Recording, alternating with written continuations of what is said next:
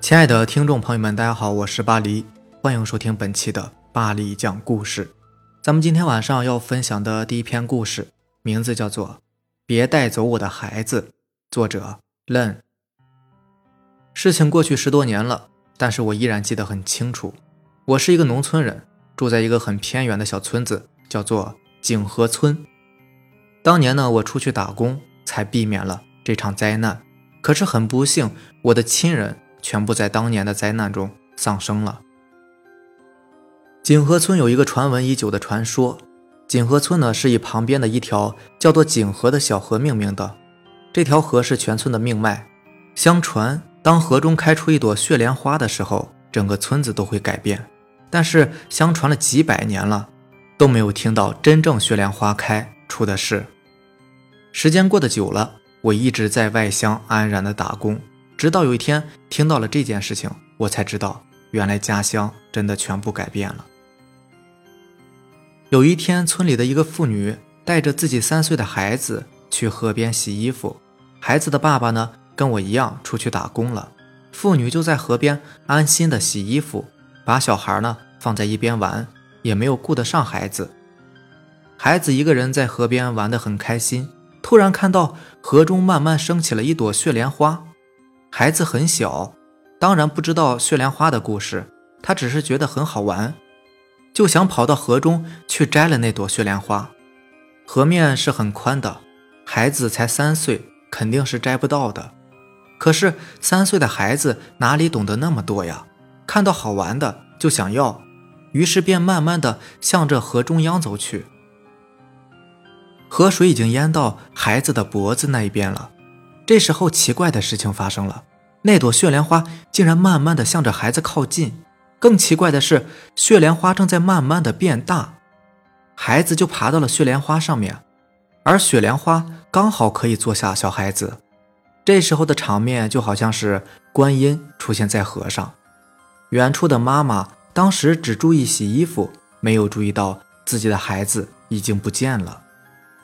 孩子在雪莲花上面玩得很开心，突然雪莲花的花瓣合了起来，把小孩子包在里面。孩子还来不及挣扎，雪莲花就慢慢的往下降，就像当初升起来一样，降着降着就不见了，只留下河面上一滴血。可是很快也就散去了。当洗完衣服以后，妇女才发现自己的孩子不见了。妇女很着急，拿起衣服跑回家。然后便开始去邻居家找孩子，一家又一家，妇女还是没有找到自己的孩子。直到天黑，妇女已经把整个锦河村找遍了，但是仍然没有找到自己的孩子。妇女在家里边哭得很伤心，丈夫不在，孩子也丢了。这时候，孩子满身是血的从门口走了进来，妇女看着自己的孩子满身是血，已经被吓住了。她跑过去抱住自己的孩子，可是却发现根本抱不住他。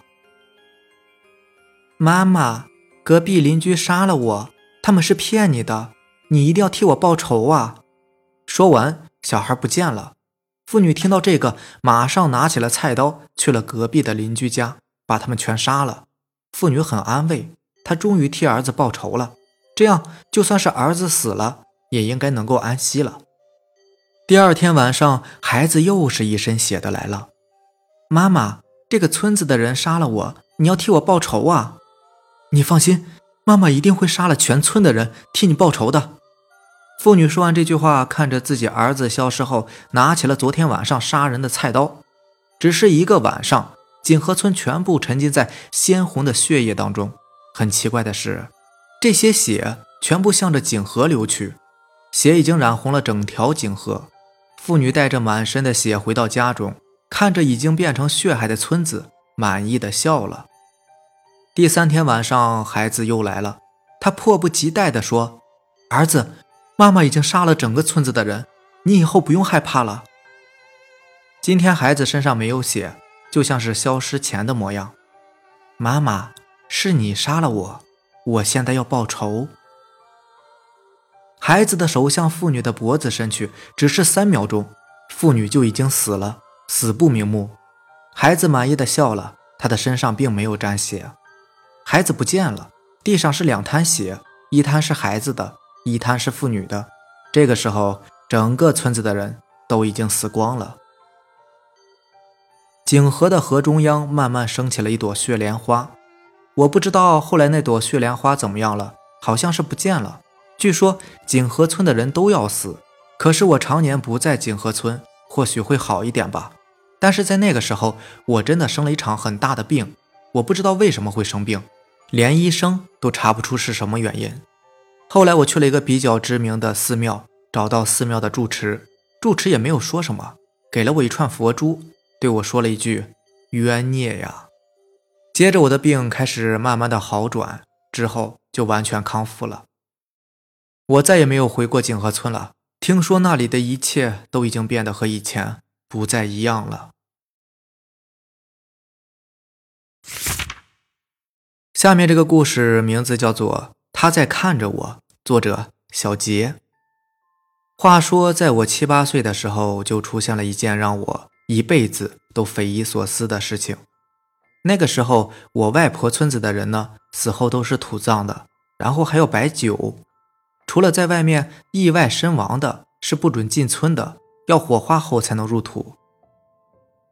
我记得那是一个在村口的人家，他家的一个五十多岁的人死了，应该是离奇而死的，因为他身体一向很好，也没有什么病，就是在一夜之间，第二天他家人就发现。他已经睡死了，然后就大张旗鼓的摆酒。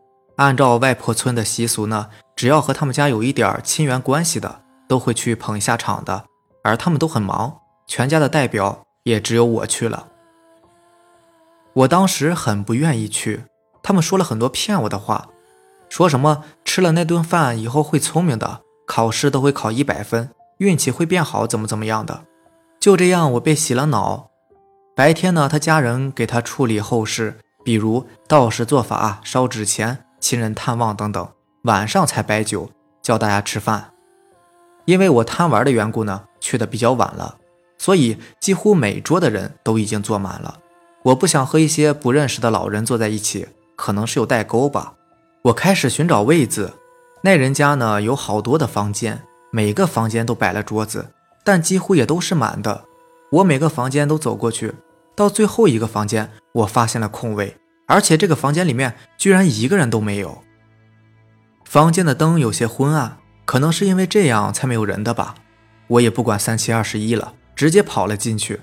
但就在我进去的一刹那，我看见了人生当中最可怕的一幕，那是一个样子狰狞的中年人躺在一张床上，他眼睛睁得很大，嘴是张开的。嘴里依稀可见有一枚铜钱，双手就像是电影里演的僵尸一样，直勾勾的像个爪子。他的床边呢还有一个碗，碗里面满满的一碗饭，饭上面点着很多的香火。我顿时明白了，那是一个死人呐，他在看着我，他那充满血丝又干枯的眼球似乎要吸走我的灵魂。我的脑袋传来剧烈的疼痛，是那种窒息的痛。我稀里糊涂地走出房间，我的心告诉我，我需要回家，不能待在这里。当我回到家，我便一直开始生病，一直在做一个梦，梦里面就是那个躺在床上的人，他用爪子死死地抓着我的衣领，用那空洞的眼神看着我，他那欲张开的嘴好像想说些什么，却被那个铜钱生生的卡住。他想杀了我，他用干枯的手抓向我的脸，接着我就被吓醒了。我躺在医院里面，外婆在旁边守着我，粗糙的手紧紧的拉着我。我知道她很担心我的。看见我醒了，她急忙问我怎么了，问我为什么一直说梦话，说她在看着我，她在看着我。我和他讲述了我去吃饭时的经历，他也似乎明白了什么，找来那个给死人做法的道士，问他是不是我冲犯了那个死人。他说是的。他说那个死人生前很小气的。脾气很暴躁，而且他的死可能就是因为被气死的，所以怨气冲天。而当我贸然的跑进他的房间的时候，可能就冲犯了他，所以导致他很生气，才会跟着我的。说完就带我去了那个死人的坟上，在地上捡了两块砖，然后在我的头顶不停的敲，嘴里呢也念一些我听不懂的话，也不知道过了多久，他才放下石头，在那个死人的坟上抓了一把土，拿了一个袋子装起来，叫我随身带着，还要带七七四十九天。他说到了第四十九天我就没事了。然后我上学就一直带着那个土，直到过了四十九天，我也没有丢。我一直待到第一百天的时候，直到我忘怀了那件事情，才发现那个土不知道什么时候已经不见了。从那以后，别人摆死人酒，我再也没有去过，而且我的家人也再也不允许我去了。下面这个故事名字叫做《图书馆奇遇》，作者。搅浑了我们的记忆。临近考研，每一个考研学子都像是打了鸡血一样，干劲儿十足。因此，图书馆呢变成了战斗基地，每天都会有很多人在那里彻夜苦读的，就是为了那个硕士研究生学位。本来我是不打算考研的，但是我妈妈说，研究生呢比本科生就业的机会要大一些，因此在妈妈办事鼓励、办事威胁的建议下。我也只好重新发挥高三刻苦学习的精神，每天在书山题海里畅想着未来。几乎每天晚上，我都是在图书馆待到深夜才回宿舍的。没办法呀，谁让图书馆的学习氛围好呢？但是我感觉好压抑啊！有的考生更雷人，直接在图书馆安家了，什么热水瓶啊、靠垫啊、背包啊、零食啊，都会带到图书馆来。甚至呢，有的是带着毛毯去的，夜里不回宿舍。直接在图书馆就睡觉了，不过我是熬不住的。我这个人呢，就这点特点，特别挑剔床铺，非得有软软的被子、舒适的枕头才能安然入睡。因此，我每次都是在看累了书的时候，收拾好东西回宿舍，合上考研的教学书。我揉了揉沉重的眼皮，觉得大脑一片的浑浊。哎，现在的生活真叫辛苦。算了，收拾好东西，准备回宿舍吧。当我站起身来的时候，才发现我的两条腿都已经麻了，屁股也坐得好疼啊！真的不想多走一步路，心里期盼着早点回宿舍。我软软的被子和枕头啊，我好想拥抱你们呢。这个时候，我注意到我对面的女孩看不清脸，头发被遮住一大半，但是裸露在外面的皮肤呢，很苍白，看外形应该是个美女，还是属于爱学习的那一类。哼，真是难得呀！这个时代，美女都是吃青春饭的，很少有靠自己的努力去争取自己理想生活的，都是在现实中沉迷在物欲横流的社会当中的。我不由得多看了这个女子两眼，可是很奇怪的是，她一直保持那个姿势一动不动。算了，不和她搭讪了，什么都没有我睡觉来的重要啊。于是我强撑着走到电梯门口，真是不走运呐。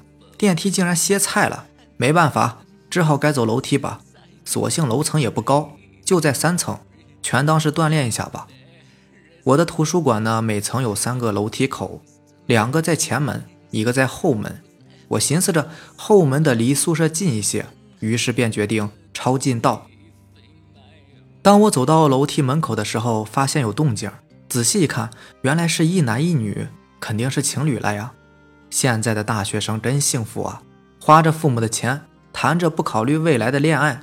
可是我发现这一对情侣有点奇怪，女的像是要下楼，可是刚下了两个台阶就被男的拉上来了，然后男的松手，女的又走下两台阶，男生又把她拉上来，然后又松手，就这样反反复复的。我猜想一定是两个人闹别扭了，女的在耍小脾气吧。我就寻思着从他们旁边走过。可是楼梯太窄了，明显是过不去的。而且人家情侣在闹别扭，我这样走过去是不是有点太唐突了？于是我就在旁边等啊。渐渐的，我意识到一个问题：他们两个人很奇怪，就像是在演无声电影一样，没有任何的语言，而且那个拉扯的动作一直在重复，好像是在重播。对，就是在重复。那个男的是背对着我的。而那个女的呢？长长的头发遮住了脸，看身影不就是刚才那个皮肤苍白的女子吗？好奇怪的两个人呢！突然，我大脑一个机灵，我的妈呀，这哪里是人呢？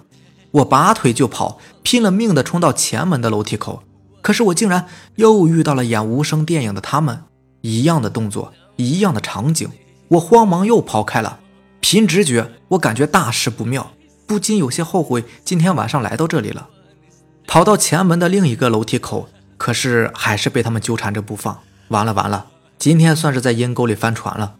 我快速的回到刚才看书的地方，想着那里应该有彻夜苦读的同学，在人多的地方应该安全一些吧。